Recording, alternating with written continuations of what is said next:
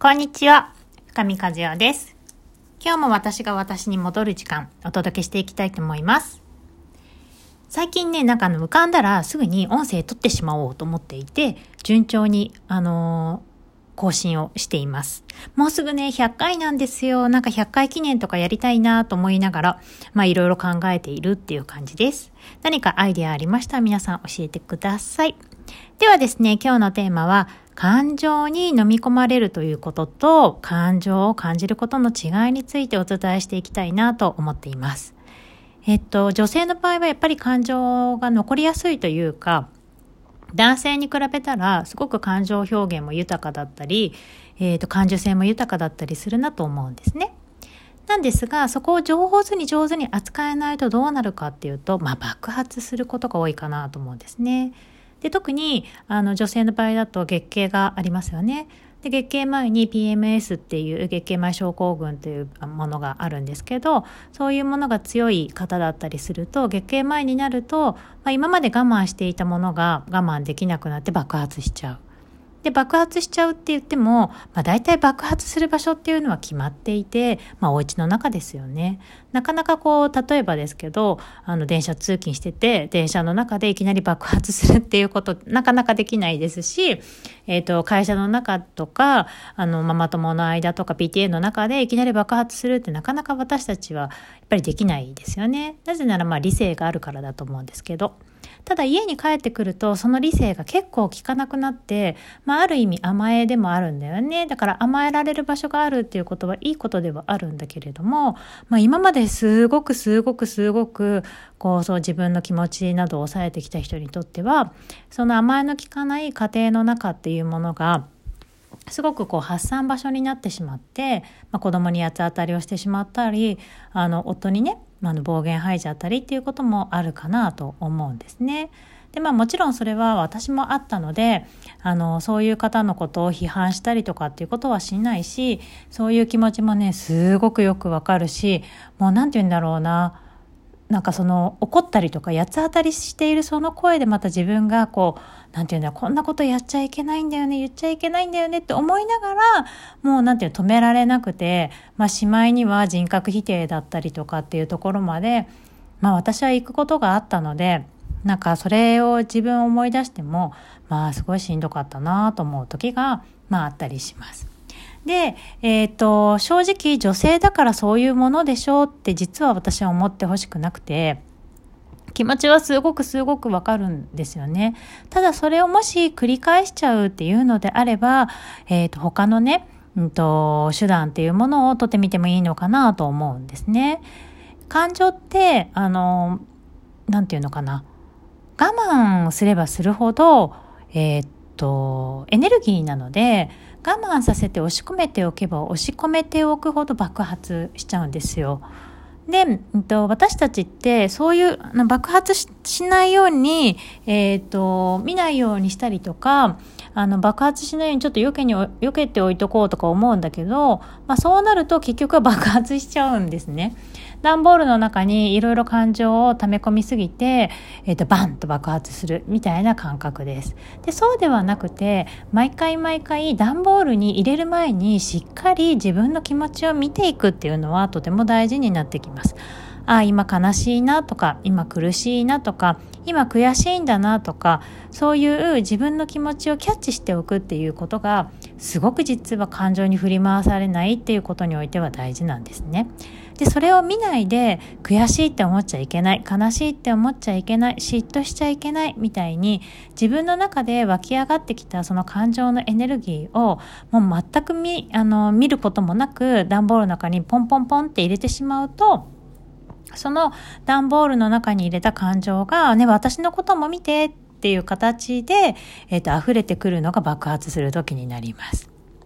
なので、えっ、ー、と、ちっちゃい頃から特に私たちっていうのは泣くなとか、笑うなとか、逆にはしゃぐなとか、そういうような感じで、あの、おとなしくしてろみたいな感じでね、自分の感情をこう一定にするようにというか、大人のこう機嫌でコントロールされてきてるところってあるんですよね。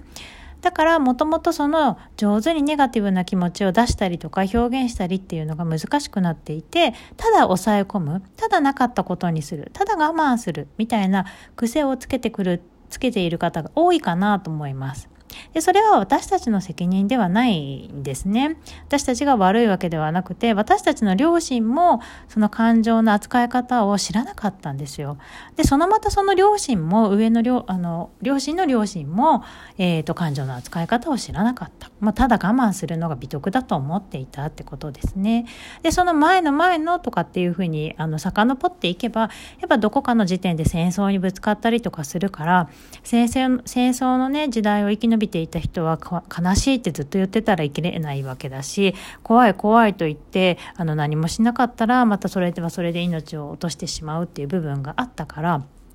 そこで優雅にこう感情を感じているっていうことができない世代だったんですよね。だからそれが脈々と続いてきて今にもあの自分たちにもその影響が多少なりともあると思うんですね。だから、えっ、ー、と、その感情の取り扱い方を知らないっていうことに関して自分を責める必要はないかなと思います。まあ、知らないからしょうがないですよね。だって今、今さ、私日本人でもうほぼほぼ日本に住んでるんですね。旅行以外には海外に行かないんです。で、じゃあ、あの、ヒンドゥー語、あの、喋ってみてって言われても全くわかんないわけですよ。ヒンドゥー教、教ヒンドゥー語って言われても、みたいな感じに。それとわかんないから、それと同じ感じで、感情の扱い使い方今からやってって言われても、いや、それって聞いてないし、みたいな。そういうふうになるのが当たり前です。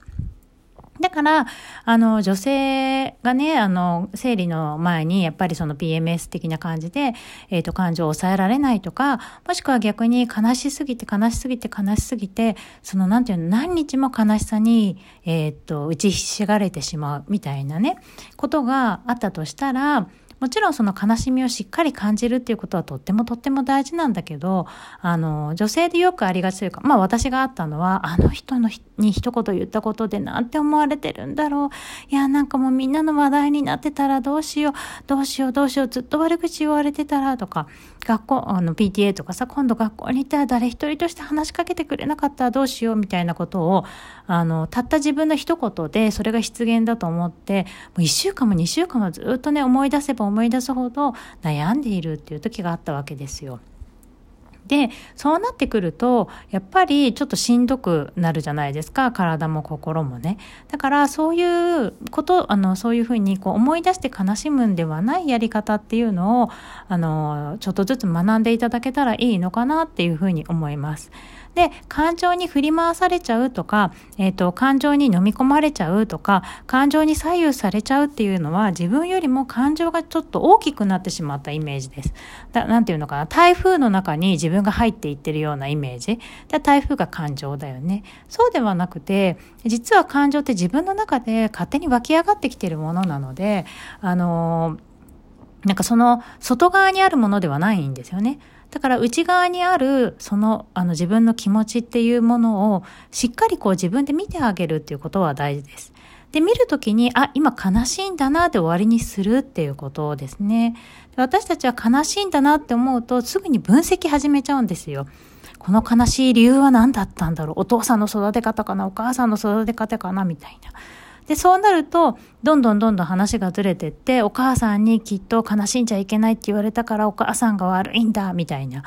ね、やっぱりなんであの親に私は生まれてしまったんだろうとか、あの親に生まれなければいな、今悲しい思いしなくて済むのに、みたいに、あの悲しみで始まったものが最後はなんか恨みになってるみたいなことってね、結構あるんですね。なので、悲しいなって思ったら、悲しいなっていうところをちゃんと感じてみる。で、感じてみるってどういうことかっていうとですね、えっ、ー、と、浸るっていうのはさっきみたいに自分の原因を探したりとか、私って悲しいんだみたいに、ちょっとどんどんどんどんこう、あの、なんていうんだ悲しみに、を味わうとかっていうよりも、その原因を探しに行っちゃうっていうのが浸るっていう感じかなと私は思っています。そうではなくて、あ、今悲しいんだなって、もう一人の自分が、その悲しみを持っている自分を見てあげるっていう、その視点を持ってほしいなと思います。まあ、心理学でいうところのメタ認知とか俯瞰って言うんですけどね。そのもう一人悲しみを持った自分に、もう一人の私が寄り添う感じで、あ、今悲しいんだよねっ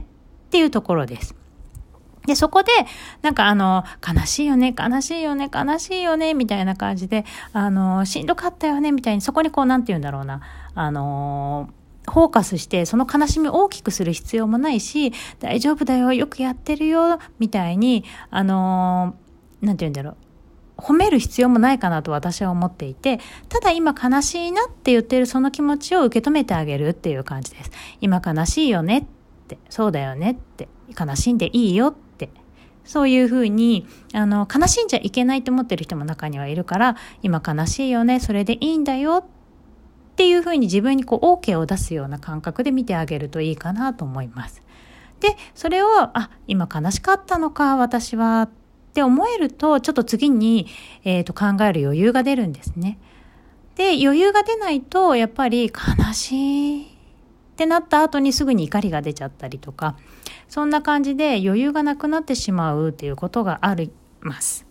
なので出来事があって何か気持ちが湧いたところにはあの、何かしらのそのまあサインがあって、そのマイナスの感情が湧いたところっていうのはできれば、もうもうちょっと深くね、見てほしいなとは思う部分ではあるんですけど、まず一つ目のなんか嫌な気持ちをしたとか、違和感感じたとかっていう時には、それを、えーと、無視しないって大事です。まあもちろん、まあ、ともと会ってたとか PTA に行ってたとか職場にいたってなったその場をなんかこう取り繕った笑顔をしちゃうみたいなことは、まあ私はありかなと思うんですね。そんな瞬間瞬間に、あの、生きれたらいいんだけど、なかなか初めの頃ってできないから、なんか今変だったなと思いつつ、まあお家に帰ってきて、なんであれ今変な思い、もやっとしてるのかなって自分に聞いてみるっていう感じ。あそうすると、あ、なんか、あの、一言余計なこと言われて悲しかったんだなとかって思ったら、あ、今私悲しかったんだなって、あの言葉悲しかったんだなって、まずは受け止めてあげることが大事かなと思います。それが感じるっていうことになります。参考になったら嬉しいです。ではでは、またね。